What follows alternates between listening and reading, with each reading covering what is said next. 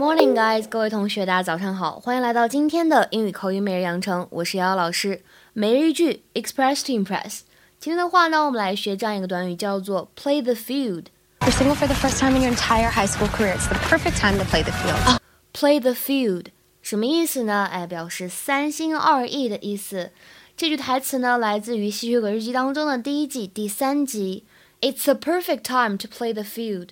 You're single for the first time in your entire high school career. It's the perfect time to play the field. It's the perfect time to play the field. 整句话当中呢，朗读的时候注意一下这个 perfect，它当中的这个 k 和 t 有完全失去爆破的现象。而且呢，当我们把这个 perfect 和 time 放在一起的时候呢，这个 t 只读一个。而且呢，这个 field 当中呢有一个 l 发的舌边音，呃，要注意一下。 顶住上齿龈去发音。整句话的意思呢，就是这是你三心二意的最好时机。It's a perfect time to play the field. Why the about face? It's not about face. You're single for the first time in your entire high school career. It's the perfect time to play the field. Oh, because I'm so that girl. 英语当中这个短语 play the field 表示在感情上面三心二意、不专一。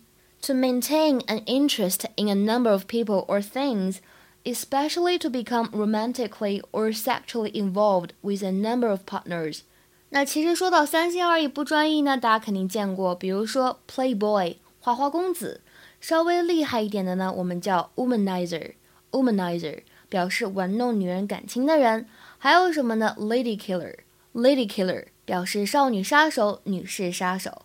那今天的话呢，同学们可以尝试翻译一下下面这个句子，并留言在我们的文章末尾。Becky's not ready to settle down with one man. She enjoys playing the field too much. Becky's not ready to settle down with one man. She enjoys playing the field too much. OK，那么今天的分享呢，就先到这里了。See you guys tomorrow，明天再会。I'm her boo, and she down to break the rules. Ride or die, she gon' go. I'm gon' choose, she finesse. I fight she take that.